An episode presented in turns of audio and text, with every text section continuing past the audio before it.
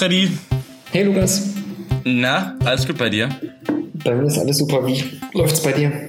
Ja, gut, ist ja Freitagabend und äh, ich muss morgen arbeiten und wie man das so kennt, nimmt man Freitagabend natürlich einen Podcast auf.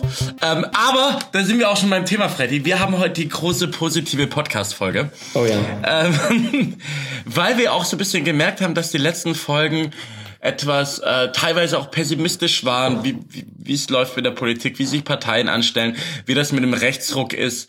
Und ähm, wir haben da ja auch als äh, eine Losung ausgegeben oder eine Taktik mal über mehr Dinge zu reden, als bloß über die Partei mit den drei Buchstaben. Wir versuchen die heute gar nicht zu erwähnen, okay? Ja, Trump geht aber, ne? Ah, äh, negative negative Vibrations heute rauslassen. Okay, okay. Ähm, Trump, okay, Trump können wir. Trump ist der, dessen Namen man nicht äh, spricht. Und der Orange äh, One. Der Orange One, genau. Und äh, das andere mit drei Buchstaben lassen wir heute auch. Heute wollen wir mal äh, sparringmäßig ein Konzept äh, ausprobieren und zwar positive Punkte in der Politik. Wir nennen das PPP. PPP. Heute PPP Tag kein Private Public Partnership, sondern ähm, nee, umgekehrt Public Private Partnership. Und es ist eigentlich die Gegensendung zu Titelthesen Temperamente, oder? Ja, genau, PPP. Ja. Mit, mit F und L. ähm, ja, ah, ihr wisst, was ich meine. Ähm, Freddy, soll ich anfangen? Willst du anfangen? Ich, du musst definitiv anfangen, damit ich dieses Konzept verstehe, sonst wird das nix. Okay, also mein, mein, mein erstes Positivbeispiel von Politik ist Fahrradpolitik in Berlin. Und zwar wurde jetzt gerade das Mobilitätsgesetz äh, beschlossen in Berlin und das ist super geil. Warum ist das geil? Erstmal, wir haben ja hier in Berlin eine äh, rot-rot-grüne Regierung und äh, die äh, Regine Günther ist hier Verkehrssenatorin und es gab, vielleicht muss man das zum Hintergrund auch ein bisschen wissen, ähm, hier gibt es inzwischen sehr, sehr starke Fahrradlobby und ähm, es gab auch mal den Radentscheid, als dann Rot-Rot-Grün an die Regierung kam nach einer rot-schwarzen Regierung, haben die nahezu das Gesetz, das vorgeschlagen wurde, eins zu eins übernommen. Und jetzt gab es natürlich mehrere Arbeiten. Die Verwaltung hat ein Mobilitätsgesetz erarbeitet und da sind jetzt folgende Sachen drin. Ähm, zum Beispiel, dass an jeder Hauptverkehrsstraße ausreichend äh, breite Radwege angelegt werden sollen. Und zwar abgetrennt vom Autoverkehr und abgetrennt vom Gehweg. Ich weiß, bist du Fahrradfahrer, Freddy?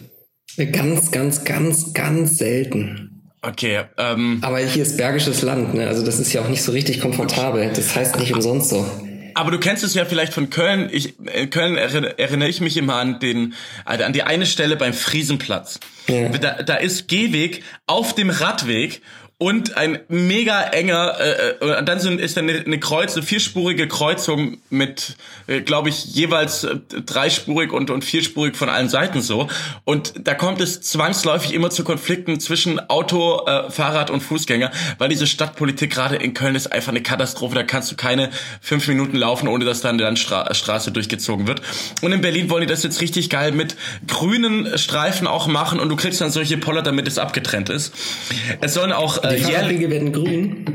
ja, das ist mega Wie strategisch schlau klug. ist das denn? Das ist so klug, das ist so mega klug strategisch. Ach, und da hat wieder jemand nicht aufgepasst da. ja, voll, voll. Und ja, die SPD wollte auch in dieses Mobilitätsgesetz noch irgendwas für Autos reinmachen. Ich habe gesagt, jemand, nicht die SPD. das stimmt. Wir wollen ja heute po positiv über Politik reden. Ähm, und ähm, in der in der Taz gab es auch einen Artikel darüber, der hatte die Überschrift Konsens Grün. Und es ist ein total geiles Gesetz, ähm, was natürlich auch dafür sein soll, dass ähm, der Berliner Verkehr bis 2050 klimaneutral gestaltet werden soll. Und Verkehr macht einen unheimlich großen Anteil aus. Ich, ich kann noch mal ein paar andere Eckpunkte dieses Mobilitätsgesetzes äh, nennen. Jährlich sollen etwa 30 gefährliche, gefährliche Kreuzungen umgebaut und dadurch sicherer gemacht werden, was ich auch nur unterschreiben kann, weil ich selber mal Opfer eines äh, Fahrradunfalls war, als ein Autofahrer mich angefahren hat. Ähm, geplant sind auch 100 Kilometer Radschnellwege. Ähm, und es kommen, äh, es ist festgeschrieben, dass die Verkehrsbetriebe zugeparkte Bus, äh, Busspuren und Straßengleise ähm, selbst räumen können, wenn ein Auto draufsteht. Das ist total geil. Also die müssen nicht erst die Polizei rufen und es erlebe ich selber so oft, dass Autos hier falsch parken. Hier in meinem Kiez sind ständig äh, Radwege zugeparkt, so dass ich inzwischen selber aktiver Bürger bin. Also ich pump die nicht nur äh, an, sondern habe jetzt auch eine App. Kein Scherz, ich habe jetzt eine App und habe auch schon erste Anzeigen rausgeschickt, weil es einfach nicht sein kann. Und, und mich nervt es auch, dass die das Bußgeld dafür nur 20 Euro ist. Ich hoffe, äh, das wird mehr. Ähm, Was macht diese App? Ich kann dann hinschicken, ich, ich kann ein Bild von diesem Auto schicken, das auf dem Fahrradstreifen parkt. Und dann schicke ich das hin, das geht dann ans Bezirksamt, weil das dafür zuständig ist. Ja. und also das Ordnungsamt des Bezirkes, um es genau zu formulieren. Und die sagen dann, äh, was damit gemacht wird. Okay, also quasi die, was ja ganz geil ist, also dass man irgendwie selber Sheriff spielen kann, hat nicht nur einen gewissen Charme, sondern man. Das ähm, klingt. Äh, äh, äh, ähm, der, der Gauland, der Chef von dieser Partei mit drei Buchstaben, der hat jetzt irgendwie 54 Strafzettel bekommen und allein in Potsdam hat er 1000 Euro, muss er mindestens zahlen, weil für Falschparken und muss jetzt wahrscheinlich Idiotentest machen. Finde ich gut, muss ja eigentlich höher sein, das Geld. Aber warte, Freddy, noch die letzten Sachen dieses Gesetzes. Ja, ja. Die Fahrradstaffel, die davor bloß in Berlin-Mitte, also in meinem Bezirk unterwegs war, wird auf ganz Berlin ausgeweitet und die BVG-Busse sollen bis zum Jahr 2030 vollständig emissionsfrei unterwegs sein. Und dann gibt's auch noch äh, zwei, drei andere Sachen, wie zum Beispiel, dass die Verkehrsmittel ähm, besser aufeinander abgestimmt sind mit, mit einheitlichem Ticket für Leihrad, Bus, Bahn und Carsharing, also ein Mobilitätsmix, den du, den du schaffst, auch mit, mit einer App, die kommen soll, weil es geht ja nichts ohne eine App. Ähm, und letztendlich führt es dazu, dass halt, ähm, genau, und Ticket, Ticketpreise sollen auch an die niedrigen Einkommen äh, angeglichen werden, dass Menschen mit niedrigem Einkommen auch weniger dafür zahlen äh, muss, was, glaube ich, auch schon äh, getan wurde von Senatorin Ramona Popp, hat da, glaube ich, was in die Wege geleitet. Und ich finde das total geil, dass das endlich mal angepackt wird. Und da merkt man auch, dass so eine Regierungswechsel oder eine andere Wahl auch etwas bewirken kann. Das ist mein Positivbeispiel. Fahrradpolitik in Berlin, auch dank der Grünen hier. Sehr schön. Bringt also doch alles was. Na, ich finde es schön an Fahrradpolitik ist halt auch wirklich, dass Menschen dazu auch befähigt werden, ähm, einfacher auch was für sich zu tun mit dem Fahrrad und halt nicht nur Auto zu fahren. Das ist echt cool. Und ich glaube, du kannst gerade mit so städtebaulichen Maßnahmen auch zeigen, dass halt ähm, nicht alles nur fürs Auto gemacht werden muss. Und das finde ich schön. Das macht mir Spaß. Freddy, Vergesst Was? mir die Autos nicht. Ich stehe jeden Morgen im Stau, also nicht ganz ja, vergessen bitte. Ja, die SPD wollte den Punkt auch drin haben. Auch, auch in Köln denke ich mir so oft, oder habe ich mir so oft gedacht, als ich da noch gewohnt habe, also muss wirklich bei jeder 1, 1,50 Meter breiten Straße ein Auto drauf fahren, muss nicht, oder? Nein, um Gottes Willen. Also in der Innenst also in fast allen Innenstädten würde ich auch eher sagen, ähm, langfristig versuchen, Autos rauszubekommen. Das ist ja gar keine Frage. Ähm, aber es gibt ja noch so andere Straßen zwischen Städten, ähm, ja. über die man fahren muss, weil man da zur Arbeit kommt. Ähm, und da ist schon, also ich finde es eher kacke, wenn da so eine Brücke rumsteht und die gammelt so vor sich hin und irgendwann droht die umzufallen. Dann kann man dann nur noch mit 40 drüber fahren und ähm, ja, das ja, ist das dann auch nicht super. Das ist richtig, aber das macht ja das Radgesetz Berlin nicht. Ja, und äh, heute ja positiv, also. Genau. Du ja. darfst auch ranten, du darfst ranten positiv ranten.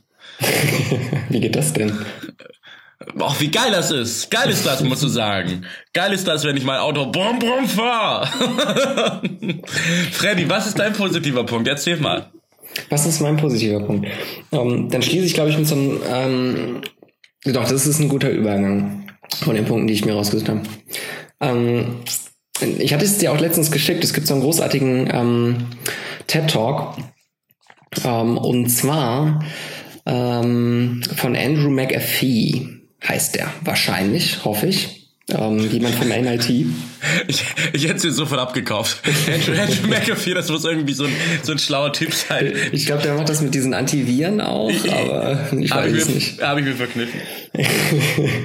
ähm, der hat einen äh, schönen Vortrag ähm, zum Thema wie geht's unserem Planeten eigentlich gerade so und ähm, was läuft da gut und was läuft da nicht gut äh, gehalten. Und der hat eine schöne Entdeckung gemacht, die ähm, für den einen oder anderen Grünen vielleicht eine kleine Herausforderung darstellt, aber es ist nichtsdestotrotz schön, dass dem so ist. Ähm, der hat nämlich herausgefunden, dass wir ähm, es geschafft haben, in den letzten 30 Jahren so ungefähr, durch technologischen Fortschritt, obwohl wir mehr produzieren und mehr konsumieren, ähm, weniger Ressourcen verschwenden. Und das soll jetzt natürlich nicht dazu führen, dass alle sagen, ah cool, dann ähm, kann ich jetzt weiter billiges Fleisch kaufen und ähm, fahre mit meinem SUV in der Innenstadt rum. Aber es ist ja schon mal relativ cool, dass äh, die Menschheit es irgendwie gebacken bekommt zu sehen, okay, das ist ein Problem mit, diesem, mit dieser Ressourcenverschwendung. Ähm, also müssen wir da was machen und forschen in die Richtung und ähm, entwickeln neue Dinge, die uns dabei helfen, ohne dass man irgendjemanden quasi ähm, sein Leben ändern lassen muss. worauf man, glaube ich, auch immer bestehen muss. Also das ist schon okay, wenn die Grünen sagen, ähm, hier und da sind wir für uns selbst verantwortlich und da muss man sich vielleicht auch mal einschränken, da habe ich gar nichts gegen, aber es ist ja geiler, wenn es ohne geht. Ähm, und deswegen ist dieser TED Talk, äh, finde ich, einer von den richtig schönen positiven Punkten ähm, der letzten Zeit, die ich so gesehen habe. Wir werfen, glaube ich, den Link einfach in die Show Notes. Du hast den doch auch gesehen, ne? Du hast ihn mir schon zweimal geschickt.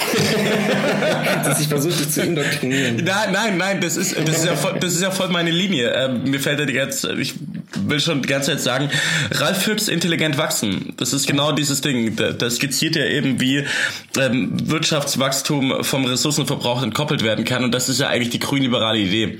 Ähm, zu sagen, und er schreibt da drin auch, ähm, was nicht funktioniert, ist Verzicht zu predigen oder den Menschen zu sagen, ihr habt das und das zu sein. Das kann auch Demokratie gefährlich sein, weil es gibt auch so eine ganz, ganz extreme Richtung, die ich jetzt nicht mit Bündnis 90 die Grüne in Verbindung bringen möchte. Aber es gibt ja so in esoterischen Kreisen zum Beispiel auch Ökofaschismus. Also wirklich mhm. als Theorie auch, die zum Beispiel sagt, ähm, man darf keine Kinder bekommen, weil äh, Planetenkollaps und so weiter. Und ähm, also das ist die Extremtheorie, ne? Und Ralf Füchs in seinem äh, Buch Intelligent wachsen nimmt er auch den Postwachstum auseinander. Postwachstum ist ja die Theorie zu sagen, wir dürfen alle nicht mehr wachsen, weil durch Wachstum ähm, sorgt es dafür, dass wir den Planeten schaden. Also es war ja zum Beispiel die eine der besten Zeiten, war die Weltwirtschaftskrise für den Planeten. Mhm. Da ist das Ozonloch auch wieder zugegangen und äh, ich glaube auch bei der Zugspitze gab es mehr Schnee als davor, weil eben Wirtschaftswachstum gelähmt war. Und Ralf Füchs schreibt in diesem Buch lauter Positivbeispiele. Und das, was du gerade gesagt hast, dass man dann einfach mehr dann äh, benutzt, weil man dann ja besser ist, das ist der sogenannte Rebound-Effekt. Der passiert zum Beispiel in Norwegen teilweise, weil die ja 100% Erneuerbare haben, aber die ballern dann halt auch mehr Strom teilweise raus, weil sie es halt können. Ja gut, und die verkaufen das Öl halt einfach in andere Länder, ne? ja, auch, auch richtig. Nee, aber ähm, ja, geil, ja. Äh, sowieso technologischer Fortschritt. Viel erreicht. Freddy, merkst du das teilweise in deinem Umfeld auch, wie Du bist ja jetzt schon älter als ich, Freddy. Ach, Lukas, ich hab dich lieb. Hast du das irgendwie, hast du das irgendwie im Sinn, äh, im, im Vergleich zu früher, wie wir unser Handeln danach richten oder politische Maßnahmen dahingehend gewirkt haben, dass wir umweltbewusster sind? Ohne Zwang von oben? Oh, ich habe Beispiele für beides und ich finde auch beides in Ordnung. Okay. Ähm, also ich bin notorisch bei bei so Alltagsaktivitäten echt faul. Deswegen soll es vorgekommen sein, so früher mal, dass ich vielleicht doch das ein oder andere Mal im Rewe stand und dachte, ach ja, fuck, Tüte, fuck, jetzt brauche ich so eine scheiß Plastiktüte. Und dann habe ich zwischendurch natürlich auch immer nicht die Plastiktüte gekauft, sondern ähm, die, die ökologische Option gewählt. Das ist dann auch immer teuer und das bringt ja auch nichts. Also du kannst ja auch nicht zehnmal äh, diese, diese Ökotüte kaufen. Das ist, ergibt ja auch keinen Sinn. Also schlauer ist ja einfach daran zu denken, die mitzunehmen. Ähm, also sowas ist mir früher schon öfter passiert als jetzt.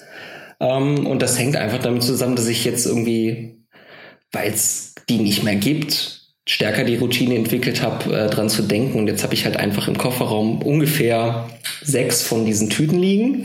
Ähm, und deswegen kriege ich viele Einkäufe jetzt auch mit meiner selbst mitgebrachten Tüte hin. Boah, irgendein Land hat es auch gerade verboten. Ich glaube Chile, bin mir aber unsicher. Aber irgendein Land hat gerade die Plastiktüte verboten. Aber ist es nicht interessant, dass wir auch voll viele Märkte sagen, wir geben jetzt gar keine Plastiktüten mehr raus und, und Plastiktüte ist, also wie viel Plastik haben wir eigentlich, ne? Aber warum ist gerade die Plastiktüte dann irgendwie so dieses Symbol dafür? Also, also warum das so gekommen ist, weiß ich nicht. Ich hoffe, das hat irgendeinen äh, schlauen Grund in der, in der Gesetzgebung gehabt, zu sagen, da gehen wir jetzt drauf ab. Aber davon abgesehen finde ich nee, ja, so Symbole zu finden, ist voll schlau. Nee, nee, ich meine ja, in, in Deutschland gab es ja keine Gesetzgebung so richtig. Äh, oder doch, das, das doch, kostet, glaube ich. Ähm, aber jetzt nicht im Sinne von verbieten oder so, sondern ganz nee. viele haben das ja selber aus dem Sortiment genommen. Genau. Ich glaube, die Unternehmen haben auch gemerkt, dass das äh, mit einem kleinen Imagegewinn einhergehen kann, wenn man da Vorreiter ist und sich nicht zu lange sträubt. Aber das finde ich alles äh, durchweg positive Effekte. Also das ist ja dann auch wirklich keine Gängelung oder so. Nee, ähm, du, hatte, äh, kurze Plastiktüten-Anekdote. vor, vor, vor, vorgestern war ich, war ich mit paar, paar Jungs was trinken und dann ist mein Akku leer gegangen. Dann habe ich das dem, dem Späti-Besitzer gegeben. Also so nennt man ja unsere Kiosk hier, die 24 Stunden offen haben. Und dann hat er so 10 Minuten geladen und dann bin ich hingegangen und habe gefragt, kann ich mein Handy und mein Ladegerät wieder haben? Und der, der, der hat es dann genommen und meinte, mit Tüte oder geht's so? so, so, so, so, als Gag, so, ne? Ähm, war, fand ich sehr lustig, ja, dann auch sehr Guter Typ. Cooler Typ, ja. Ähm, und du hast noch ein anderes Beispiel? Ich, jetzt soll ich noch ein zweites, du bist jetzt mal wieder dran. Na, na, du Achso, hattest- na, naja, stimmt, ja. zu den Tüten. Aber was hatte ich denn? Ähm, ein Beispiel aus dem TED Talk ähm, war das iPhone, ähm, was als netten Nebeneffekt einfach hatte, dass es viele kleine andere Elektronikgeräte, die wir früher alle hatten, die braucht jetzt halt keiner mehr. Ne? Irgendwie so die Kamera, die Taschenlampe und all so ein Kram. Ähm, und ohne dass mir das bewusst ist oder ohne dass man irgendjemandem irgendwas verbieten musste, ähm, haben wir jetzt halt einfach ein bisschen weniger Elektroschrott. Ähm, auch wenn es natürlich klüger wäre, sein iPhone dann länger zu behalten als ein Jahr, aber ähm, ist ja trotzdem insgesamt eine positive Entwicklung. Aber ich, ich glaube, das ist auch insgesamt so, so ein neues Bewusstsein, so, also dass man auch Licht ausmacht, dass man, ähm, also wenn ich, ich früher, ich bin ja mit 15 Vegetarier geworden und damals gab es das einzige vegetarische war irgendwie im Reformhaus ähm, und dann äh, jetzt kannst du ja im Aldi, im Lidl, im Netto, du kannst eigentlich überall vegetarische Wurst kaufen, du kannst lauter vegetarische ähm, Sachen kaufen, du kannst Hackfleisch vegetarisch kaufen, du kannst das absurdeste vegetarisch kaufen und äh, es schmeckt auch inzwischen echt geil, das Zeug. Ähm, und das ist ja auch irgendwie das der Kapitalismus funktioniert ja so, dass wenn etwas erfolgreich ist, dass auch ein Wertewandel da eingesetzt wird, vor allem auch ein Konsumwandel dadurch. Und das hat sich ja schon irgendwie entwickelt, die letzten. Ist jetzt nicht direkt technologische Entwicklung, aber auch so eine Werteentwicklung, dass man darauf stärker einen Fokus legt. Ja, ich glaube auch, das kam, kam einher. Wo wir ja auch schon wieder bei, bei Rad, genauso Radpolitik. Also, dass man Fahrrad fährt, statt alles mit dem Auto zu fahren. Wie vielleicht so ein, so ein Arbeitskollege von mir. Ähm, aber, ähm, ja, es ist ein schönes, schönes Beispiel, wie sich technologische Entwicklung dazu geführt hat, dass wir besser leben, aber deswegen nicht gleichzeitig alles schädlicher machen müssen, obwohl das die Klimaschutzproblematik natürlich immer noch Katastrophe ist, weil die CO2-Werte stagnieren, glaube ich, oder gehen hoch, eins zu beiden. Positiv, Lukas, positiv. Ähm, aber es kann nur besser werden. Aber auch da gab es ja Fortschritte, oder? Also ist noch katastrophal, aber so ein Pariser Klimaschutzabkommen Ja, muss man jetzt voll. auch nicht abtun. Voll Klima. Ja, stimmt. Sehr schönes Beispiel. Sehr schönes Beispiel. Oh, jetzt habe ich, das habe ich nicht als Punkt aufgeschrieben, aber könnte man auch nennen. Oh, jetzt hat der Sozi das Pariser Klimaschutzabkommen. Der Das so gibt's ja ja, voll, voll. Aber dass man endlich mal ein Vertragswerk hat, Vertragswerk hat, genauso wie Kyoto-Protokoll, ähm, und ähm, mit Pariser Klimaschutzabkommen, da waren auch einige Bekannte von mir da. Das war für die war das krass. Endlich haben wir mal was mit verbind mit festgesetzten Zielen oder dass zum Beispiel auch Ölstaaten wie wie Saudi-Arabien gesagt haben, wir gehen raus aus dem Öl und bauen unsere komplette ähm, unsere komplette Gesellschaft damit auch um. Also gerade solche ähm, Ölstaaten, deren Wohlstand ja darauf beruht, Öl zu haben, die sagen, okay, so geht's nicht weiter. Phänomenal. Ähm, da packen wir das in den Punkt, Freddy. Gut, soll ich, soll ich weitermachen? Nee, ich, jetzt muss ich sofort mit einem Sozenpunkt kontern, weil sonst wird mir die Folge einfach Ich zu habe einen? Sozenpunkt. Ich habe einen Sozenpunkt. Ah, ja, okay, ja, nee, dann, äh, dann ist es natürlich schöner, wenn du los Ich habe wirklich einen Sozenpunkt. Perfekt. Das ist mein Joker gewesen. Wir sind viel zu nett. ja, ich weiß. Ist, nachher Äh, werfen uns wieder alle vor, dass wir uns nie streiten Nein, ja, stimmt. sind. Ja, das stimmt. Aber wir sind auch der gute Podcast. Der Podcast, in dem man gerne miteinander redet und nicht so Augstein Blome die ganze Zeit nur sagt, du bist rechts, ich bin links, ich bin links, du bist rechts. Hm. mein Punkt, Freddy. Jetzt, jetzt kommt, jetzt kommt auch mal ein Sozi-Punkt. Die Erneuerung der SPÖ. Geile Pressekonferenz, die der, ähm, der Kern abgehalten hat, der gesagt hat, okay, wir haben ja eine Umfrage gemacht unter allen Mitgliedern und wir haben herausgefunden, die sind alle politisiert, die haben Bock mitzumachen, wir wollen noch mehr Politisierung in der Gesellschaft und wir wollen etwas anpacken und er skizziert mehrere Punkte in einer geilen Pressekonferenz, die wir auch äh, da ranhängen können in die, in die Links. Wir haben heute viele Links, habe ich das Gefühl. Schon Und- zwei, ja. Ja, und mehr. Und der Kern, der Kern, ich finde den Kern auch echt cool. Der sagt halt, die neuen Themen für, für mich sind Europa, weil Österreich ist, äh, Österreich ist nur stark in einem starken Europa. Ich finde sowieso, ihr müsst diese Presse, diese Pressekonferenz anhören, weil wenn Österreicher etwas Ernstes sagen, hört sich das halt auch alles viel cooler an. Der sagt auch mehrmals, wir müssen weg von dieser Satuiertheit.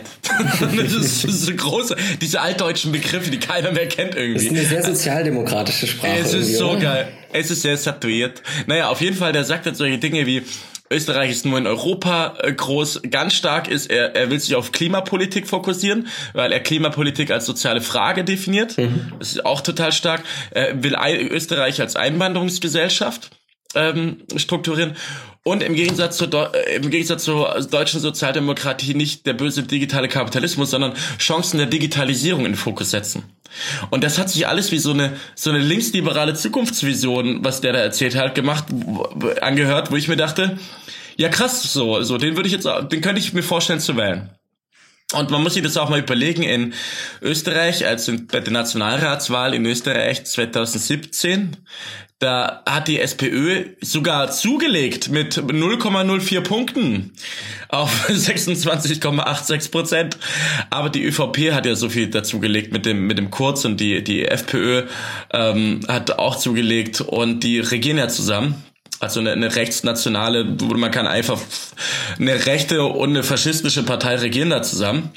Ähm, und die Grünen haben halt so abgeschmiert und ähm, trotzdem setzt er sich da dran und macht einen Erneuerungsprozess und ich habe mir dieses Ding angeguckt und dachte, ja krass, die machen einfach. Ja, fand ich auch extrem beeindruckend. Auch mit einer, mit so einer Ruhe, ne? Weg von der Satuiertheit. Ja. Ähm, wie, wie siehst du das als Sozialdemokrat, wenn du diese positive Entwicklung in der österreichischen Sozialdemokratie siehst?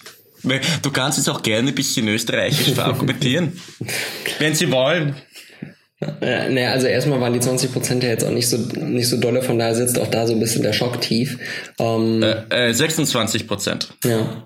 Und genauso viel wie 2013.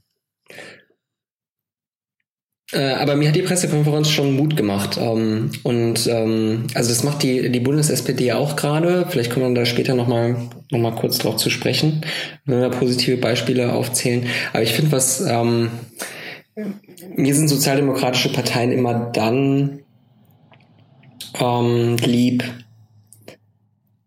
wenn sie irgendwie Bock auf Zukunft haben und ähm,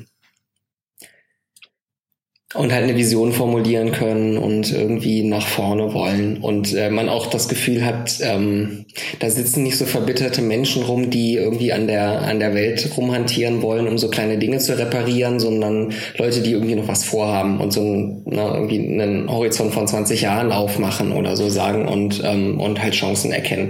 Das finde ich schon deutlich attraktiver als ähm, ja, das andere, was ich gerade beschrieben habe, was ja sozialdemokratischen Parteien ab und zu mal passieren soll.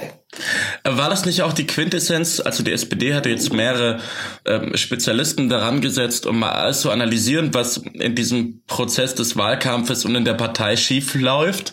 Und war da nicht auch die Quintessenz, die SPD wieder zu einem Zukunftsforum zu machen? Also neben der Quintessenz, dass äh, Sigmar Gabriel eigentlich an einem schuld ist. da gibt es jetzt so ein, ein 140-seitiges Paper, glaube ich. Das ist 100-seitig, glaube ich. Ja, ähm, das, ich finde das auch ziemlich großartig. Äh, ich tue mich schwer zu sagen, es gibt da drin irgendwie eine Quintessenz, weil es gerade zu viele Menschen gibt, die ähm, so eine sehr schmale Quintessenz aus diesem Analysepapier ziehen wollen, weil es auf ihre persönliche eigene These einzahlt. Ähm, ich glaube, das ist ein Haufen von guten Ideen ähm, und äh, wichtigen Analyseergebnissen erstmal. Ähm, von daher ist das ein großartiges Papier und der positive Punkt da ist, glaube ich, äh, dass man gelernt hat, ähm, wir verschicken das jetzt nicht einfach nur ähm, so im Vorstandskreis rum. Und wir verschicken es auch nicht nur an alle Mitglieder und dann wird es halt irgendwie geleakt und dann ist es ein Spiegel online mit der Schlagzeile äh, SPD-Wahlkampf war ein Debakel und irgendwelchen Zitaten, ähm, von denen es ja viele gibt in dem Papier, die die SPD eher schlecht aussehen lassen, sondern dass man gelernt hat, okay, wir gehen damit einfach offensiv raus mhm. ähm, und dahinter getimt hat und dann machen wir aber auch erstmal den Cut und wenden uns dann anderen Themen zu und ähm, zeigen wieder so ein bisschen in die Zukunft. Und da hat äh, Andrea Nahles eine ziemlich großartige Veranstaltung zwei Tage später im Willy Brandt-Haus gemacht mit Livestream, ähm, wo es um die digitale Ökonomie ging und man wieder das Gefühl hatte, so, ah ja, okay, cool. Jetzt, ähm, jetzt tut sich so eine Perspektive langsam nach vorne auf und wir reden ähm, über andere Thema, Themen als äh, Geflüchtete und wir reden auch nicht über Hartz IV und auch nicht darüber, was äh, alles schiefgegangen ist, sondern wir können auch noch noch was anderes. Das fand hm. ich ziemlich großartig diese Woche. Ähm, glaubst du, die SPD in Deutschland, für die wäre auch so etwas wie, also der Kern der ist eine Politisierung ähm, der Partei und der Gesellschaft und die holen jetzt auch Expertinnen und Experten rein, die wollen eine Direktwahl machen, die wollen viel mehr Beteiligung einsetzen. Ähm, das ist jetzt etwas, was ich aus diesem Papier der SPD nicht rausgelesen habe, auch wenn das hm. Papier muss man gelesen haben, das, das, das liest sich so unterhaltsam. Da ist jedes Feldenkirchenbuch und nichts dagegen. Ja, stimmt, es ist auch außerordentlich es gut ist unglaublich ja. gut geschrieben. Also es ja. liest sich wirklich wie so, wie so ein, äh, wie so ein, so, so, so, so ein bisschen so, so ein Drehbuch, so. Ähm, also so auch ein bisschen wie ein Krimi. ähm, Glaubst du, das wäre auch diese Mehrbeteiligung, die jetzt versucht wird, um weg von der Satirtheit zu kommen bei der SPÖ, wäre auch etwas für die SPD? Ja, ja natürlich, aber das, das steht ja auch an. Also es gibt ja, ähm, also es gab direkt nach der Bundestagswahl ja Initiativen, äh, wie zum Beispiel SPD die ähm, zum Beispiel äh, Themenforen angeregt haben, wo man ähm, abseits von einem Parteitag mal ein Thema tiefergreifend irgendwie behandeln kann und es auch äh, Beteiligungsmöglichkeiten über so Delegiertensysteme hinaus gibt. Das sind ja alles äh, Schritte schon in die richtige Richtung. Also ich habe da Hoffnung, dass sich da was tut. Ähm, noch eine kleine Anekdote für das, was du gerade beschrieben hast mit ähm, laute Leute suchen sich die einzelnen Essenzen aus dieser Analyse raus. Das ist die sogenannte, das habe ich gelernt im Studium der Verwaltungswissenschaften, die Garbage Can Theorie. Das sind Antworten, die nur auf Fragen warten. Jetzt fragt man sich, oh, was soll man, was soll man tun mit der SPD? Und alle kommen mit der Antwort, die sie eigentlich schon die ganze Zeit haben, auch schon vor zehn Jahren hatten. So dieses, wir müssen linker werden oder nein, wir müssen wieder näher bei den Menschen sein. Dieses ganze Zeug, du weißt. Und Wahlen werden immer nur in der Mitte gewonnen. Genau, genau. Und nur, nur, nur wenn wir mal ähm, weg von, von, von Agenda-Politik kommen. Aber wir haben, wir haben heute Positiv-Podcast. Ja, ja, ja, ja. Äh, Freddy, was, hast du noch was für der SPÖ abzugewinnen oder willst du deinen Punkt sagen? Ach so, das war, das war dein Punkt, die SPÖ, ne? Ja, stimmt. Was wollte ich denn sagen? Ich wollte auch auf den SPD-Punkt noch hinaus. Du kannst doch was anderes sagen. Nee, den mache ich jetzt noch. Ich, jetzt habe ich die Radfahrer ausgehalten, jetzt mache ich den Punkt noch. Okay. Ähm, auch diese Woche ähm, ein Gesetz mit einem suboptimalen Namen, nämlich der Brückenteilzeit, aber SPD-Projekt und ich glaube wichtig. Ähm, und in der Quintessenz ähm, geht es eigentlich darum, ähm, dass man Menschen ermöglicht, für einen gewissen Zeitraum äh, Arbeitszeit einfach mal runterzufahren ähm, ohne Angst zu haben, dass man die Arbeitszeit dann nie wieder raufschaufeln kann, äh, weil das ja Auswirkungen aufs Gehalt hat, logischerweise, und sich das gar nicht jeder leisten kann. Ähm, und äh, das wird wahnsinnig viele Menschen in Deutschland betreffen, die die Chance haben, dann mal äh, für einen kurzen Zeitraum äh, so ein bisschen die Prioritäten im eigenen Leben zu verschieben. Ähm, das ist natürlich A, wichtig für Leute, die das jetzt nicht selber die Priorität verschieben wollen, sondern es müssen. Also wenn man zum Beispiel einen Pflegefall in der Familie hat, ähm, braucht man vielleicht mal mehr Zeit oder ähm, ich kann mir auch vorstellen, äh, private Projekte wie, ähm, wie für eine Wohnungssuche. Also auch so in, in deiner und meiner Generation ist es vielleicht gar nicht so bescheuert, wenn man mal sagt, okay, ich muss gerade so viele private Dinge in meinem Leben reorganisieren. Ähm, vielleicht ähm, mache ich einfach mal zehn Stunden weniger. Ähm, ich glaube, das ist ein ziemlich großartiges Ding. Ähm, und noch viel besser als ähm, der Fall von, ich kann irgendwie äh, persönliche Krisen abfedern oder mich, mich reorganisieren, wäre es, wenn das dazu führt, dass wir so ein bisschen in eine Kultur reingeraten von ähm, dieses 9-to-5, 40-Stunden-Job-Ding ähm, ist vielleicht noch nicht der Weisheit letzter Schluss, ähm, sondern ähm, vielleicht sucht man sich auch mal irgendwie ein Jahr aus, wo man sagt, ich investiere mal viel Zeit in ein cooles Hobby oder so oder in ein Ehrenamt ja. oder irgendwas, wo ich drauf Bock habe. Ich glaube, auch dafür wäre wär so eine Gesetzgebung wichtig. Ähm, und dann ist es zumindest ein erster Schritt hin zu ein ähm, bisschen flexibler mit Arbeitszeiten umgehen. Und das finde ich äh, ist großartig und allein dafür hat sich die große Koalition jetzt schon gelohnt, finde ich. Äh, Freddy, ja. Ich habe, das hast du erzählt, was alles das zur Wirkung hat, aber kannst du mir das Gesetz erklären? Ich habe von dem Gesetz leider nichts mitbekommen. Was, was, was kann ich denn persönlich mit diesem Brückenteilzeit heißt das? Ja, also ja, momentan ist es möglich, ähm, man hat einen Anspruch darauf, ähm, also nicht alle, aber ich, ich rede jetzt mal allgemein, ähm, das hängt so ein bisschen an der Unternehmensgröße. Ähm, die meisten Arbeitnehmer hätten den Anspruch zu sagen, ich möchte meine Arbeitszeit etwas verringern. Also zum Beispiel von 40 Stunden auf 30 Stunden runter. Was auch schon ganz cool ist, aber den Nachteil hat, wenn ich einmal auf 30 Stunden bin, ähm, ist es ziemlich schwierig, wieder auf die 40 Stunden hochzukommen. Unter Umständen brauche ich die aber, ähm, weil ich sonst mit meinem Gehalt nicht auskomme. Und die Brückenteilzeit ähm, schafft jetzt das Recht zu sagen, auf einen bestimmten Zeitraum hin möchte ich als Arbeitnehmer gerne ein bisschen weniger Arbeitszeit haben und ich bekomme dann aber garantiert, dass ich nach diesem Zeitraum wieder auf die Stundenzahl zurück kann, die ich vorher hatte. Also quasi ein Rückkehrrecht. Ja, genau, ein Rückkehrrecht in, also in ich Meine, das klingt aber jetzt auch nicht viel besser als Brückenteilzeit. Ja, aber das ist doch dann, es ist dann so von Teilzeit auf Vollzeit Rückkehrrecht quasi. Ich ja, kann ja. dann, ich kann dann meinen Chef jetzt verpflichten, wenn ich sag, ähm, zum Beispiel, wenn ich, wenn ich jetzt Vater werden würde, was wir beide hoffen, dass es noch ein bisschen dauert. Ähm, beide, du und ich, oder? Freddy, du, du musst dich doch darum kümmern. Nein. Ähm, wenn ich dann sage, ich würde jetzt mal gerne so zwei oder drei Jahre Teilzeit machen, dann komme ich dann und dann sagen würde nach zwei, drei Jahren, so jetzt habe ich genug, ich kann jetzt wieder Vollzeit, weil das sich alles so ein bisschen eingependelt hat.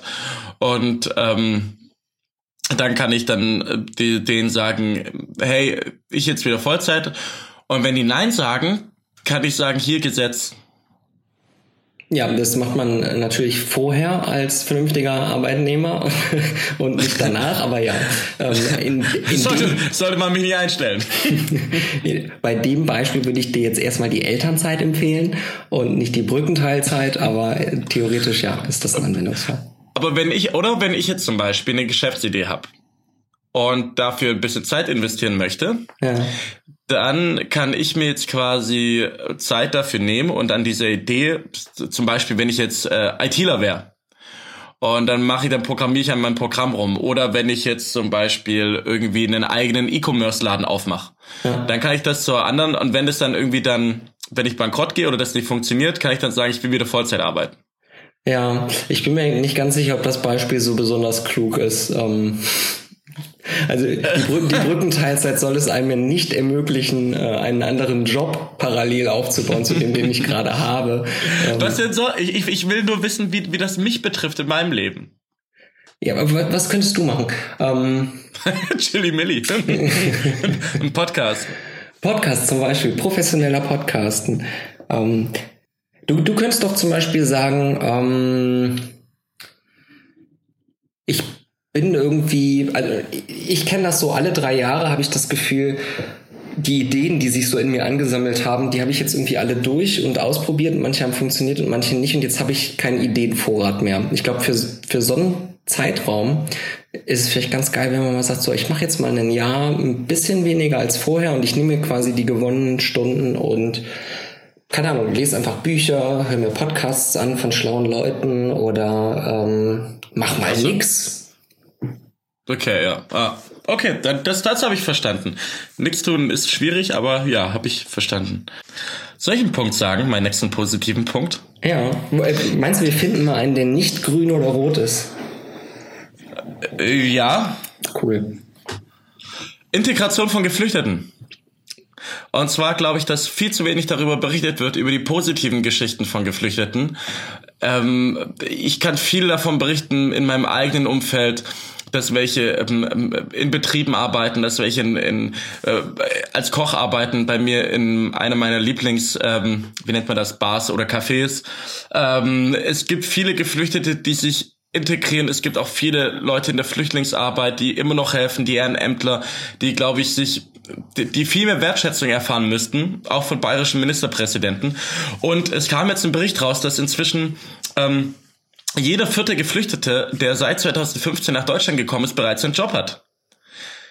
Und das Krasse ist, dass, also man muss ja, ja wissen, dass man am Anfang auch gar nicht arbeiten darf in Deutschland und das echt viel bürokratischer Aufwand ist. Aber schon jeder Vierte, der ähm, nach Deutschland gekommen ist, hat einen ähm, Platz gefunden. Und ich habe da auch einen Bericht gefunden von dem Migrationsforscher Herbert Brücker.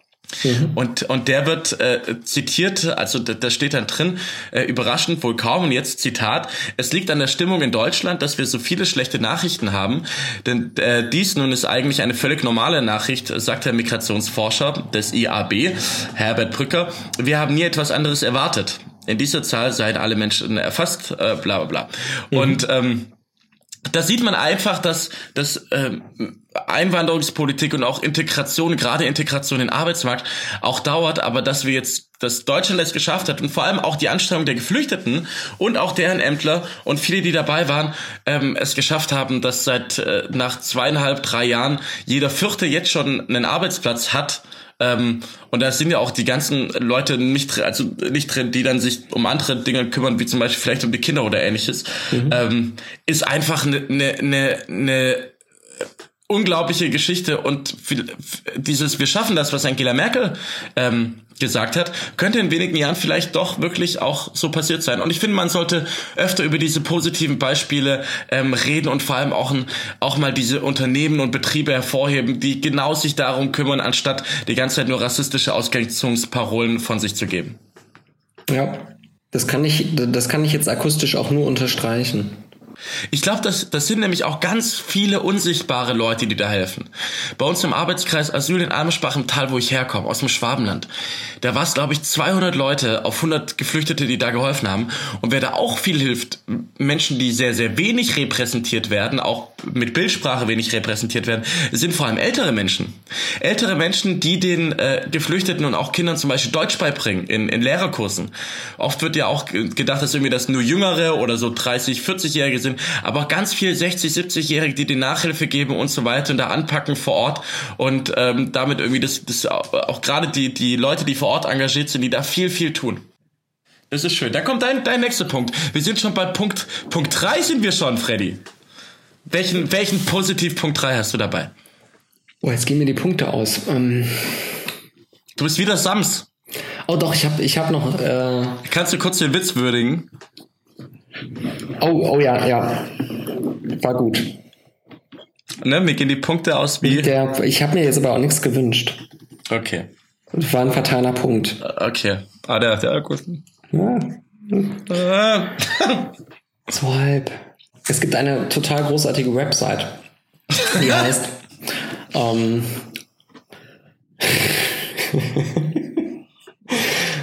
jetzt fielen mir gerade zeitgleich fünf Gags ein, aber ich mache keinen davon. ähm, also ich, es gibt eine total großartige Website, die heißt ourworldandata.org ähm, von einem ich glaube, der Max Rosa ist sogar Deutscher, da bin ich mir gerade nicht ganz sicher. Ähm, in Cambridge sitzt der und ähm, hat ein total großartiges Open Source Projekt und sammelt quasi alle möglichen Daten zusammen, die irgendwie global Relevanz haben. Ähm, da kann man sich umschauen, da sieht man, dass es ganz viele Entwicklungen auf der Welt gibt, die durchaus positiv sind. Ähm, und ich bin da ab und zu drauf, weil wenn gerade Dinge nicht so gut laufen, muss man sich auch irgendwie die positiven Nachrichten manchmal selber holen. Ach, ähm, süß. Findest du, machst du das nicht auch?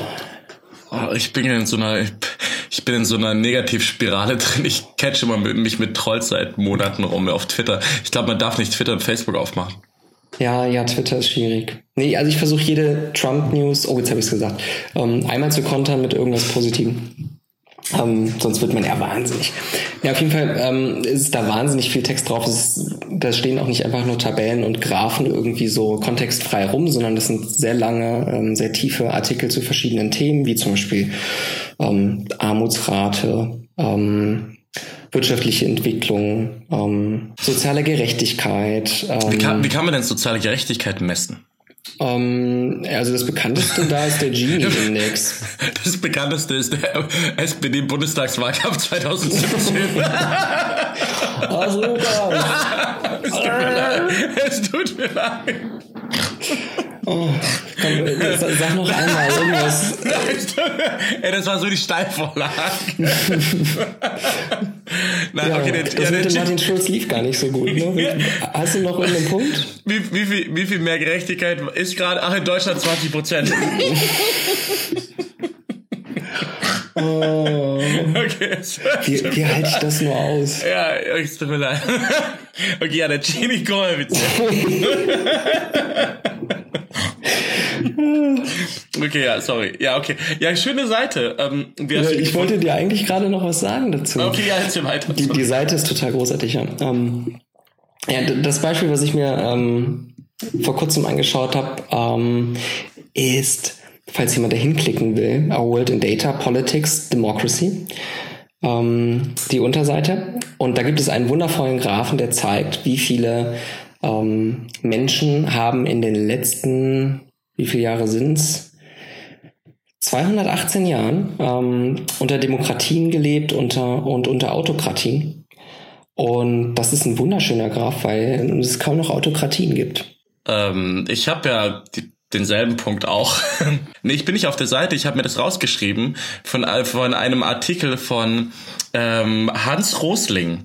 Hans Rosling ja. ist ein Professor, ein schwedischer Professor, der 2017 verstorben ist, der die ganzen Statistiken zusammengenommen hat und auch einen Artikel sehr schön in der FAZ geschrieben hat, ähm, darüber, dass wir doch alle mal ein bisschen positiver denken sollten, eben wegen diesen ganzen Sachen, die du gerade erzählt hast.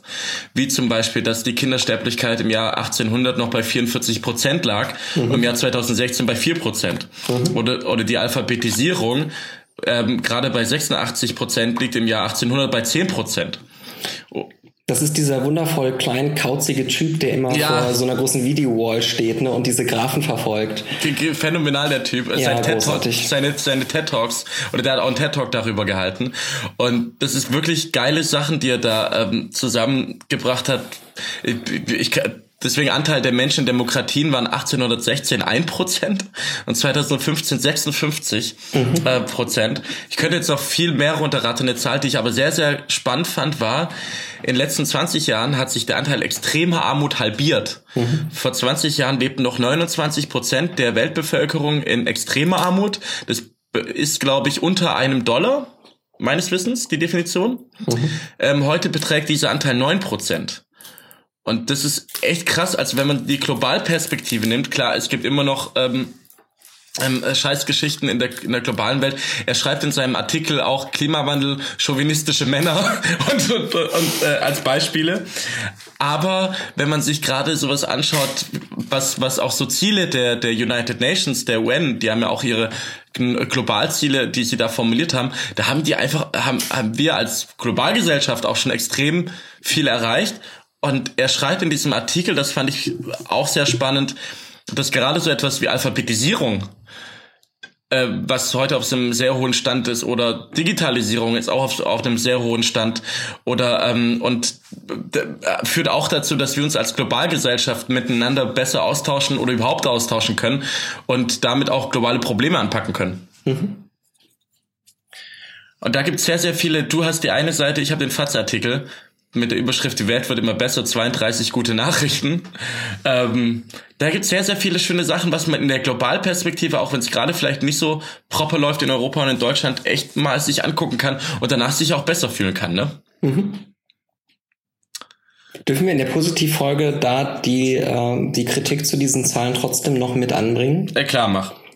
Ich habe ähm, diese Woche einen äh, Podcast gehört, ähm, da hatte jemand eine, eine ganz interessante Sichtweise auf diese, ähm, diese Sammlung von positiven Tendenzen der letzten Jahrzehnte. Also da, es gab ja auch gerade dieses Buch ähm, von Steven Pinker, der die Aufklärung so abgefeiert hat, weil zudem es auch ein bisschen Kritik zu, schon zu gab. Recht. Ähm, und bestimmt. Äh, auf jeden Fall macht ähm, fand ich eine Perspektive auf diese Zahlen ganz interessant. Ähm, diese Zahlen messen ähm, immer auf einem individuellen Level, ob es besser geht oder nicht besser geht. Ähm, ne, also wenn man sich zum Beispiel so Armutsquoten und so anguckt, dann äh, versucht man ja zu ermitteln, in absoluten Zahlen, wie viele Menschen gibt es, die über oder unter einem bestimmten Level liegen.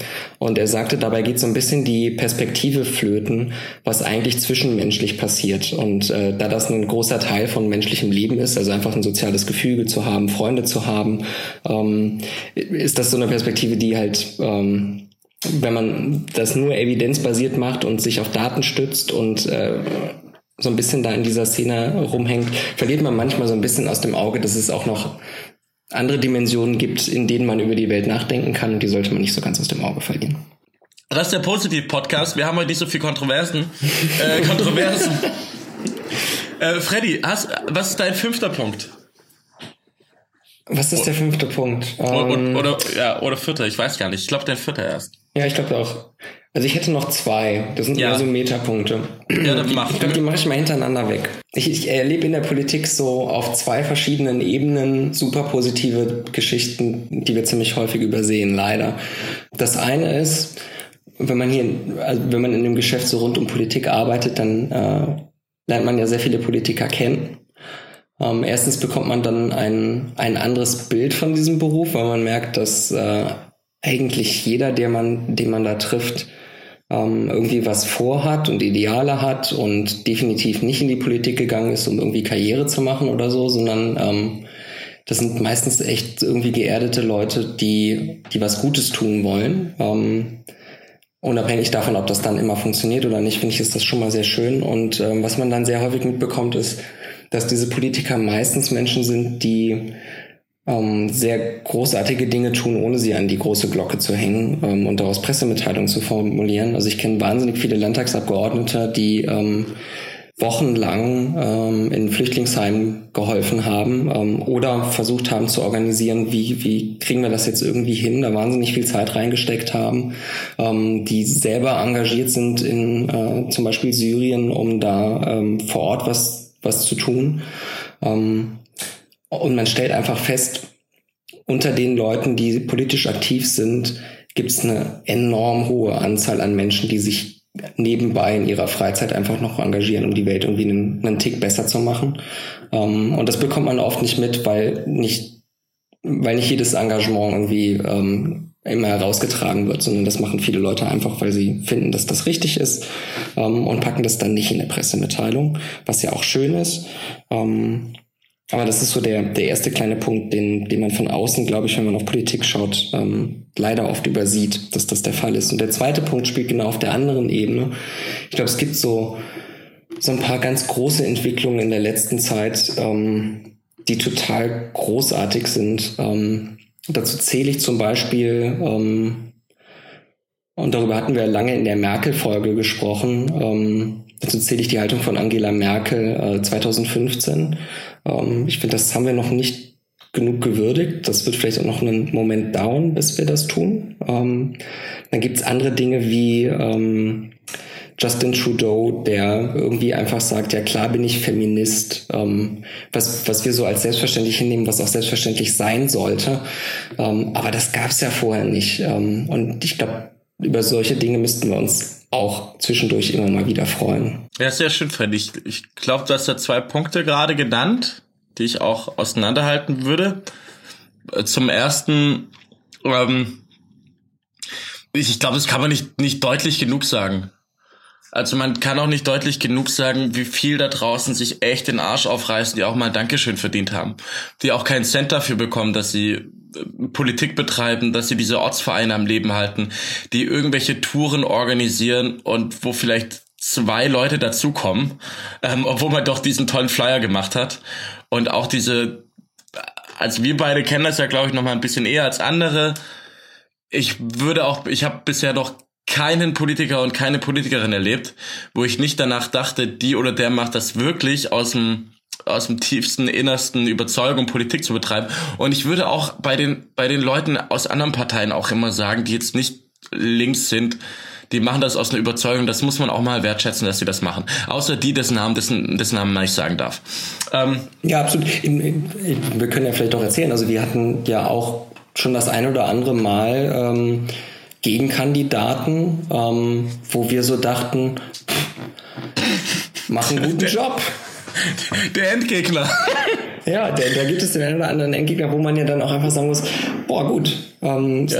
es gibt auch in anderen Parteien Menschen, die richtig was drauf haben und äh, was bewegen. Ist doch cool. Ja, ich kann mich da an einen unserer Wahlkämpfe erinnern, wo wir dann beide so bei der Presserecherche dann ja, scheiße. der, der, hat, der ist gar nicht so doof. Der hat ja einen guten Job gemacht. Okay, was ist die Strategie gegen den? Ähm, ja, es gibt halt so, so Menschen, die retten dann auch noch die kleinen Babykätzchen auf der Straße mitten im oh, Wahlkampf. Ne? Man fragt sich so, ach, das, hui. Und man kriegt dann so einen inneren, das kann doch nicht wahr sein. Das ist der Endgegner, das ist der Endgegner. Nee, aber ähm, ja, völlig so. Ich, ich, es ist so wenig sichtbar und es gibt so viel, wenn ich die Kommentarspalten lese, das finde ich auch so traurig irgendwie, dass ganz viele Leute diese, diese, diese Verachtung auch schon kultiviert haben. Also es gibt so diese schwäbische ah, steckst alle in der Sack rein, holst drauf, triffst immer der Richtige. Ähm, wo ich mir auch mal denke, Leute, geht doch zu diesen Veranstaltungen. Ihr habt überall die, die, die Bürgersprechstunden, wo ihr hingehen könnt. Ich hatte zuletzt, das wäre mein fünfter Punkt, ich wollte nämlich auch Kommunalpolitik nennen, lustigerweise. Ähm, ich war, bringe ich gleich, äh, aber ähm, ich habe zuletzt für eine Veranstaltung geworben und dann hat da jemand drunter gepostet, wie scheiße doch dieser Politiker ist und bla bla bla. Und da habe ich gemeint, hier ist die Sprechstunde, geh doch hin. Und der Person blieb nichts anderes übrig, als äh, ja, das könnt, das das mache ich dann vielleicht mal, danke zu schreiben. Und es gibt einfach diese Möglichkeit, sich die ganze Zeit nur darüber auszulassen, dass die alle scheiße sind. Leute, dann geht selber in die Politik und tut nicht immer so, als würde sie es besser machen. Die, da reißen sich Leute echt den Arsch auf. Ja. Also ich, ich kenne von Ihnen drei Abgeordnetenbüros sehr gut. Ähm, und ich habe noch nie erlebt, dass in einem dieser Büros eine Bürgeranfrage von außen irgendwie ignoriert worden wäre ähm, oder nicht mit Ernsthaftigkeit beantwortet wäre. Also ich glaube, das ist in Deutschland so eine.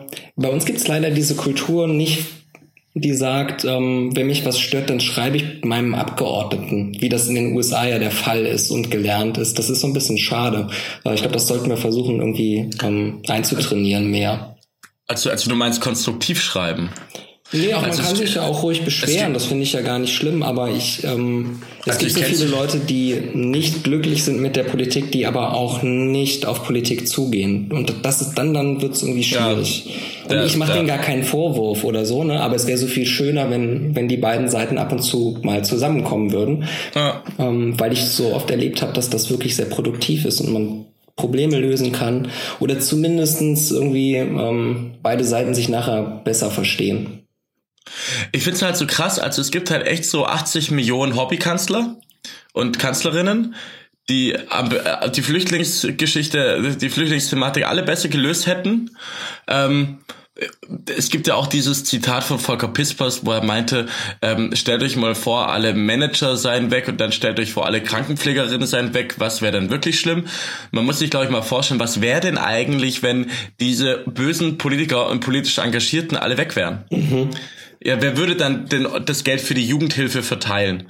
Wer würde denn dafür sorgen, dass sich Einzelne, die viel Macht haben, nicht sich das Geld des Staates in die eigene Tasche stecken? Ähm, es gibt diesen schönen sozialdemokratischen Satz, der, der lautet, dort wo der ähm, Staat schwach ist, hilft er nur den Starken. Ja. Oh. Und ähm, dort, wo die Demokratie stark ist und wo Leute und das machen ja auch ganz viele zum Großteil wirklich ehrenamtlich. Also hier in der Bundes, äh, in der Bezirksverordnetenversammlung, da kriegst du, glaube ich, 400 Euro, ähm, dass du, dass du hier dafür arbeitest, die Exekutive des Bezirksamt zu kontrollieren, was das mit dem Geld macht. Und äh, zum Vergleich, Berlin-Mitte, der Bezirk hat 356.000 Einwohner, Island 320.000. Und das sind Leute, die machen das ehrenamtlich mit ein bisschen Schmerzensgeld von, von 400 Euro im Monat. Und das ist halt nichts. Und überlegt euch jetzt mal, was passieren würde, wenn es halt irgendwie, wenn, wenn da niemand drin sitzen würde, der sich da, da darum auch politisch kümmert. Mhm. Da gibt es so viel, so viel Beispiele, Freddy. Ähm, du, du glaubst nicht, wie viele Sozialdemokraten ich kenne, die äh, einfach kostenlos Rechtsberatung machen in allen Lebenslagen. Also voll. Was daran liegt, dass wir einen relativ hohen Juristenanteil haben. Ähm, aber es ist ja trotzdem total großartig. Ähm, und das machen alle einfach, weil es sich richtig anfühlt und, und gut ist ähm, und halt nebenher. Ich kann jetzt auch zwei Positivbeispiele nennen von, von hier aus meinem Bezirk oder bei mir vor Ort hier die, die Linkspartei macht äh, ganz oft Obdachlosen und Hartz IV, nee, Hartz IV Beratung war das, glaube ich, und Wohnungshilfe. Und die, die Maja Lasic, die direkt abgewählte SPD-Abgeordnete, die hat hier auch, ähm, macht Sprechstunden zu äh, Aufenthalt und so weiter und bietet die an. Und ich war immer kurz davor, ihr Sherpick dazu zu teilen und habe es dann doch nicht gemacht, weil äh, kannst du nicht machen. Aber ähm, ich finde das großartig, was sie da tut. Mhm. Also einfach Rechtsberatung auch zu machen. Total geil, das brauchen die Leute. Weil du ja, okay, du brauchst einen Anwalt, äh, scheiße, das Geld habe ich nicht. Also wer würde das machen? Ähm, soll ist, äh, zu, zu, zu, zu, zu deinen äh, Sachen wie Haltung von Merkel oder I'm a Feminist oder Justin Trudeau, der meinte doch auch, als er gefragt wurde, warum er das ähm, Kabinett paritätisch besetzt oder quotiert besetzt. Mhm. Ähm, und geantwortet hat, because it's 2016, glaube ich, war es. Mhm. Ähm, auch phänomenal. Ja, diese Zwischentöne müssten wir eigentlich mal mehr ehren. Äh, die werden halt immer überlagert durch die negativen Sachen, ne? Mhm. Ich habe ähm, hier noch ein Zitat von diesem Schweden, den ähm, Hans Rosling, der diese ganzen Zahlen zusammenträgt und die TED Talks macht, der meinte, als er gefragt wurde, warum das so ist, das hat zum großen Teil mit unserem Instinkt der Negativität zu tun, unsere Neigung, das Schlechte aufmerksamer wahrzunehmen als das Gute. Hier kommen drei Dinge zusammen. Eine unzutreffende Erinnerung an die Vergangenheit, eine selektive Berichterstattung durch Journalisten und politische Aktivisten, sowie das Gefühl, dass es hartherzig oder gewissenlos wäre, von Verbesserungen zu sprechen, solange es immer noch schlimme Dinge gibt. Vielleicht gibt es auch genauso einen Drang, dass man solche Positivaspekte ähm, weniger verbreiten möchte oder weniger wahrnehmen möchte, als es könnte doch etwas schlimmer sein. Ich, ich, ich bin auch jemand, der regt sich eigentlich lieber, lieber auf.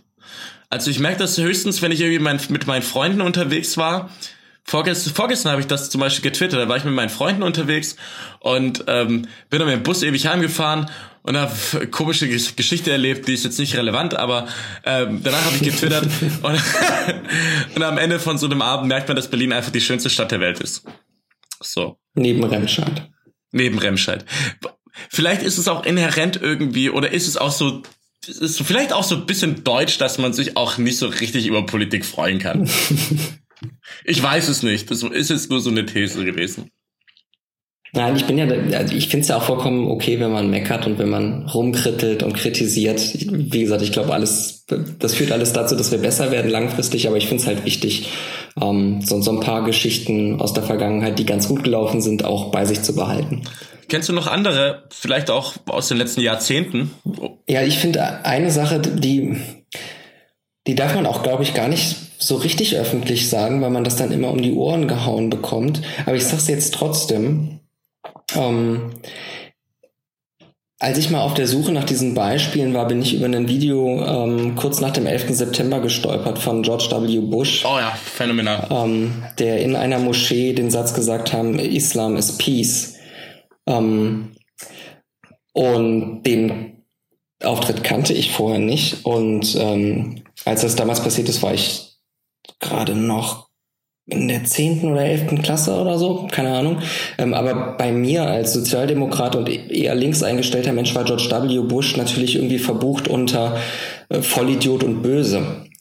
Ähm, und ich glaube, diese Schwarz-Weiß-Malerei und dieses Einsortieren in Schubladen ähm, führt dann halt leider dazu, dass man manchmal Dinge einfach übersieht. Und das ist einer von diesen Sätzen, ähm, die, glaube ich, ganz wichtig waren. Und darum muss man eigentlich wissen. Hast du mir nicht dieses Ding erzählt? Du hast mir doch von, von Bush erzählt, von dieser, von dieser Geste. Das kann sein. Ich habe ich hab das nämlich auch nicht gewusst. Mhm. Aber das ist halt, da, da merkst du, das ist so ein, so ein Anstand, der heute auch, oder der gefühlt heute weniger da ist. Ein John McCain, der war ja als Gegner von, von Barack Obama, war der für uns ja auch der Böse. Mhm. Und heute ist er der größte Widersacher von, von, von Donald Trump, der mit seiner Stimme schon mehrere Gesetze ähm, verhindert hat. Ja, seine Rolle sehe ich da jetzt gerade ein bisschen kritisch, aber wir wollen ja heute positiv bleiben, deswegen ja, müssen wir das aber, gar nicht aber, aufrollen. Aber ja, äh, genau. Ich meine, meine ich bloß als Beispiel dazu, dass ähm, es gibt so Menschen, die kann man auch in einem anderen Licht sehen, aber solche Meldungen sind viel schwieriger durchzudringen. Mhm. Ähm, ich, ich überlege, ob ich noch andere große Gesten kenne. Ich wüsste noch eine, Jens Stoltenberg zum Beispiel, nach dem oh, ja. in Oslo. Ähm, das war auch so ein Mensch, der einfach richtig Haltung bewiesen hat. Ähm, das war das Attentat von Anders Breivik ähm, in Oslo und der Insel Utøya, wo mehrere Menschen ermordet wurden. Ähm, und daraufhin hat Jens Stoltenberg die tollen Sätze gesagt, noch sind wir geschockt, aber wir werden unsere Werte nicht aufgeben. Unsere Antwort lautet mehr Demokratie, mehr Offenheit, mehr Menschlichkeit. Phänomenal. Ich meine, das musst du dir mal überlegen auf diese Insel. Ich habe es gerade nochmal nachgeguckt. 69 Menschen wurden erschossen. Also das war quasi die, die, die Nachwuchsriege der Sozialdemokratie in Norwegen. Und die Leute, die da hingehen, das sind ja echt welche, die irgendwie Potenzial haben und da gerade reingehen und was werden. Und dann, dann ja, es waren vor allen Dingen einfach mal junge Menschen, die noch äh, viel Leben äh, vor sich hatten. Junge Menschen auf einer Insel, wo die sich, wo die hingegangen sind, um gemeinsam eine schöne Zeit zu erleben. Völlig krank. Ich glaube, wir, brauchen gar nicht unterstreichen, wie, wie krank diese ganze Story ist so. Aber dass du dich dann da hinstellst und dich nicht verleiten lässt zu sagen, ähm, wie jetzt fängt der Kampf gegen gegen ähm, eigentlich gegen Rechtsterrorismus an, weil es war ja letztendlich Rechtsterrorismus, was der Anders Breivik da gemacht hat. Mhm. Ähm, sondern zu sagen, unsere Antwort ist mehr Menschlichkeit, mehr, mehr Demokratie, also so nicht so eine Größe zu haben. Schönes Beispiel für, für politische Größe. Mhm. Ich hätte noch einen allerletzten Punkt. Äh, mein letzter Punkt, der schließt eigentlich bei dem an, was du davor gesagt hast mit vielen Engagierten, ist Kommunalpolitik. Ich war heute mit äh, unserem Bezirksbürgermeister Stefan von Dassel von, von den Grünen. Der hat ähm, gesagt, dass, äh, oder der hat eine Veranstaltung gemacht mit dem Fahrrad, eine Kieztour und hat dann einfach mal erzählt, was im Kiez gemacht wird. Das ging um äh, eine Kita der drei Religionen, wo jüdische Kinder, muslimische Kinder, christliche Kinder zusammenkommen. Der hat uns erklärt, ähm, warum die S-Bahn-Verlängerung da gebaut wird und was da passiert. Wir waren beim sanierten Gebäuden, wir sind da ähm, rumgefahren und waren, haben erklärt bekommen, warum dieses alte hässliche Parkhaus nicht abgerissen wird, obwohl hier ein perfekter Platz wäre, um was zu bauen. Und während dieser Tour, da waren völlig verschiedene Leute dabei. Und ähm, ich habe mich da so wohl gefühlt während dieser Tour und auch am Ende, weil ich mir gedacht habe, hey cool, hier ist, hier, ist der Bürgermeister, der mit mir auf dem Fahrrad rumfährt und der mir das halt erklärt und ich habe die Chance hier was zu erfahren. Und ich glaube, also nicht nur, weil ich, weil das natürlich in, in, mein, meiner Partei ist, der, der Mann, aber dass auch andere, die da dabei waren, ähm, hat auch Fragen gestellt haben, auch gesagt, ach hier, weiß ich ja, das habe ich ja da und da gelesen, ähm, und ich habe ja schon in, ich in irgendeinem Podcast, Vertrauen in die Politik, habe ich, glaube ich, so äh, danach auch zu dir gesagt, ich möchte jetzt mehr Kommunalpolitik mal wieder ein bisschen was machen und mehr erfahren hier. Mhm. Und das war so im Kontrast zu diesen ganzen Twitter-Diskussionen mit lauter rechten Trolls und Facebook und so weiter, tat das wirklich in der Seele auch wieder gut. Und ich habe dabei gemerkt, dass Politik wird erfahrbar vor Ort. Also, dass wirklich etwas umgestaltet wird, dass da ein Haus hingebaut wird, das so gebaut wurde, weil es stadtentwicklungstechnisch besser ist, zum Beispiel. Mhm. Oder dass hier man redet immer darum, die Muslime und die Juden, die hassen sich und irgendwie dann kommt eine Kita hin der drei Religionen, weißt du? Also das ist halt schon geil irgendwie. Da siehst du, da wird wirklich vor Ort was getan, das für einen gesellschaftlichen Zusammenhalt, dass, dass die Stadt vorankommt, dass Wohnraum kommt und das so gebündelt zu erfahren, das fand ich schon ganz geil. Es gibt viele kommunalpolitische Veranstaltungen. Deswegen wollte ich ja auch nochmal den Tipp raushauen. Guckt in eure Gemeindeblättle, so hieß es bei uns im Schwabenland, oder in Tagesspiegel Leute oder sonst was. Guckt nach, was es für Veranstaltungen gibt. Und es gibt viel mehr an Informationspolitik, als dass man denkt oder dass man erfährt als man erfährt oder als man denkt. So Leute. Und oh ja, und es gab ja natürlich auch, ich habe die Frage auf Twitter gestellt und es gab wirklich äh, noch noch sehr sehr interessante andere Punkte. Soll ich die jetzt einfach mal erzählen? Ja, auf jeden Fall. Die die Carla Husted, die hat getwittert, heute wurde in Argentinien die Abtreibung legalisiert. Äh, da sieht man auch, die Liberalisierung geht voran und gerade was Frauenrechte angeht, auch äh, eine Entwicklung, die nur zu begrüßen ist. Natürlich ist da auch nicht alles getan und so weiter, aber da geht's voran. Ähm, was ist noch gekommen?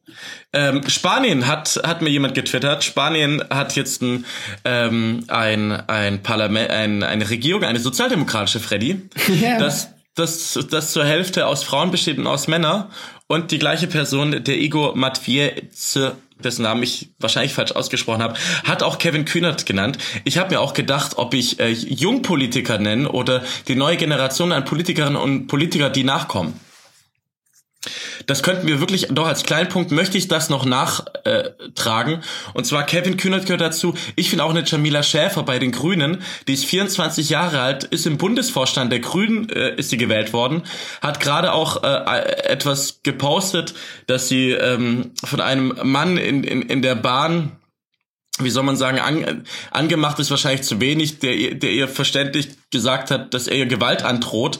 Gerade hat sie dazu etwas veröffentlicht, auch nur solidarische Grüße an dieser Stelle und äh, dass sie sich weiter für, für ähm, die gute und die grüne Sache einsetzen sollen, für ihre Werte und ihre Anliegen. Aber es gibt immer mehr junge Leute, die nachrücken und sich engagieren. Das ist sehr geil.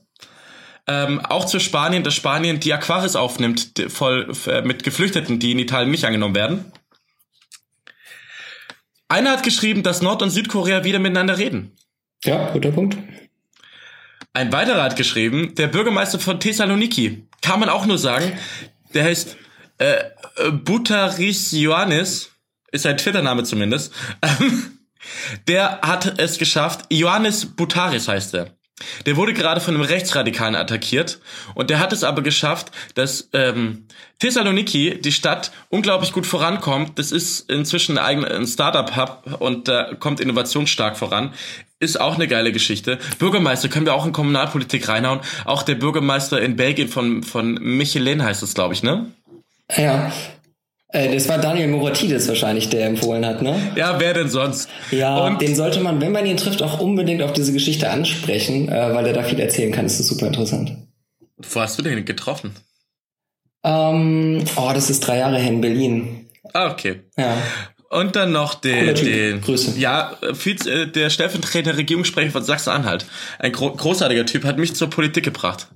Ähm, der Ol oh je. Oh je. Der Bürgermeister von Palermo wurde auch noch genannt. Okay. Der, ist, der hat sich, glaube ich, gegen die Regierung gestellt in Italien. Bin mir aber unsicher. Und dann vielleicht noch zwei grüne Beispiele. Ähm, von der Maria Klein-Schmeink, die ist Bundestagsabgeordnete von den Grünen, die hat geschrieben, Münster investiert millionenschwer in den weiteren Ausbau der Radinfrastruktur. Und der Philipp Höllermann, der hat geschrieben, dass die Weltmeere durch Privatinitiativen immer mehr gereinigt werden. Plastik und so weiter. Mhm. Merkt, man merkt so ein bisschen, meine Bubble ist ein bisschen grüner. Ähm, aber das waren auch sehr schöne Beispiele, oder? Ja, wir nehmen auch jeden Fortschritt mit. Jeden Fortschritt mit. Freddy, gibt's von deiner Seite noch irgendwas? Was hast du heute mitgenommen? Wie hat es sich angefühlt für dich, mal positiv zu reden? Das ist schön, oder? Ich fühle mich, um ehrlich zu sein, ein bisschen besser. Ich fühle mich gerade wie von, von Glücksbärchi-Strahlen erschossen. So. So ein, einmal in den Arm genommen, fühle ich mich gerade. Ja, ich auch. Nee, das ist großartig. Ich glaube, wir sollten das ab und zu einfach zwischendurch machen.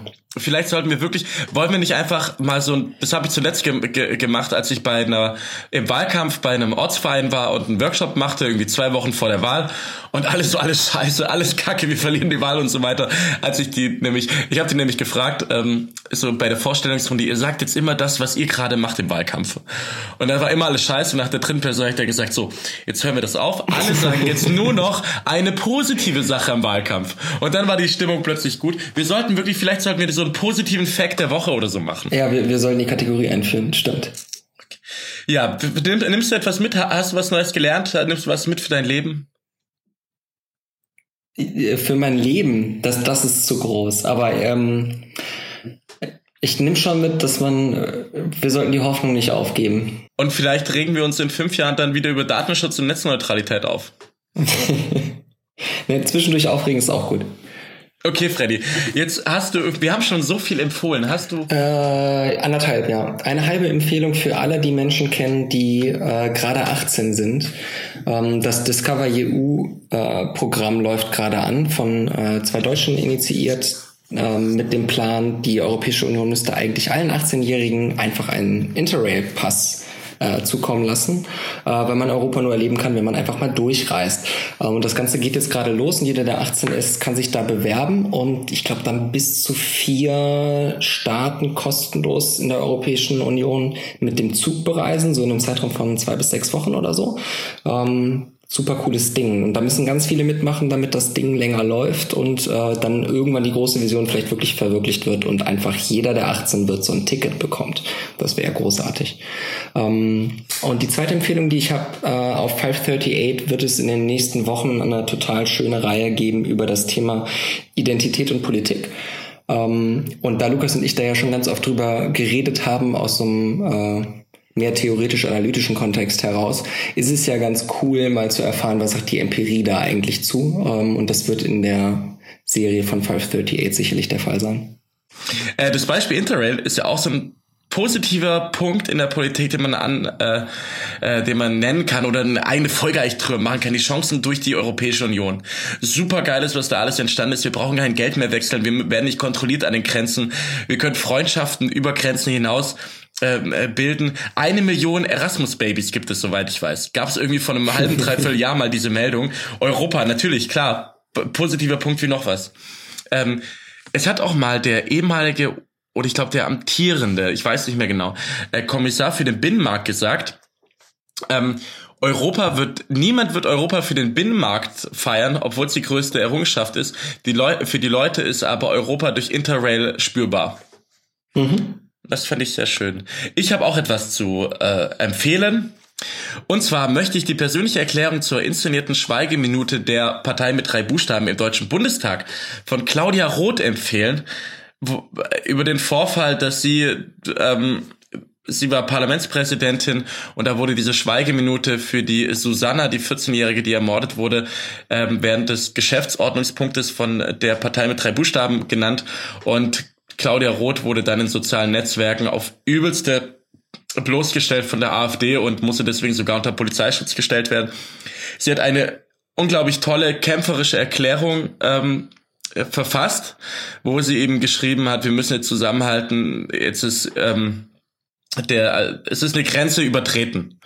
Und ich finde, das hat sie ziemlich gut geschrieben, weil sie da auch nochmal deutlich macht, dass dieses, oh, du darfst nicht über das Stöckchen springen oder das Stöckchen, die Diskussion müssen wir gar nicht mehr führen, weil es geht darum, es geht jetzt um die Deutungshoheit von Videoschnipseln, was vielleicht auch zu der ähm, Folge von uns passt mit, wer bestimmt eigentlich die Agenda. Und im Kontext von Claudia Roth, weil ähm, ich sie ganz großartig finde als Person mit Haltung und Freddy mir auch gerade verraten hat, dass er sie auch ganz großartig findet. Ähm, ein schönes Interview, das ich auch mit Claudia Roth empfehlen möchte, ist zusammen mit Günter Beckstein.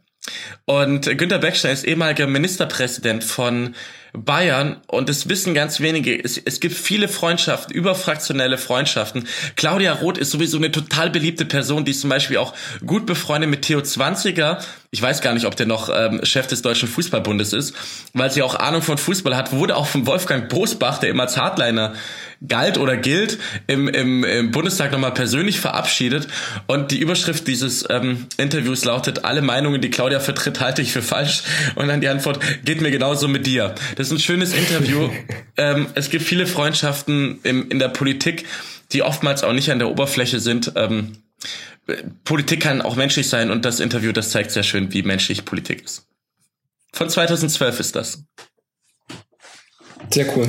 Das kenne ich noch nicht. Das lese ich gleich direkt. Sehr schön. Freddy, es war mir eine Freude, mit dir heute zu podcasten, zu telefonieren. Ich mag das ja immer, die Zeit vergeht wie im Flug, ne? Ja, das stimmt. Es geht dann doch immer schnell. Ja. Und dann äh, muss es einer schneiden und dann dauert das immer. Das ja, äh, große Props gehen raus an Freddy, der das immer macht. Ich werde jetzt auch gleich ins Bett gehen. Ich muss morgen um 6 Uhr in den IC steigen und dann äh, eine, eine Partei beraten in einem anderen Bundesland, Freddy. Was machst du? Du hast ein schönes Wochenende hoffentlich. Ich freue mich ehrlich gesagt schon so richtig auf morgen. Äh, ich muss mal so ein bisschen mich um den Garten kümmern, aber da das Wetter geil werden soll, äh, habe ich da Bock drauf. Okay, das ist schön. Gut, Freddy. Dann äh, viel Spaß im Garten. Im grünen Garten, ja. Mach's gut, Freddy. Ciao, Lukas. Ciao, Freddy.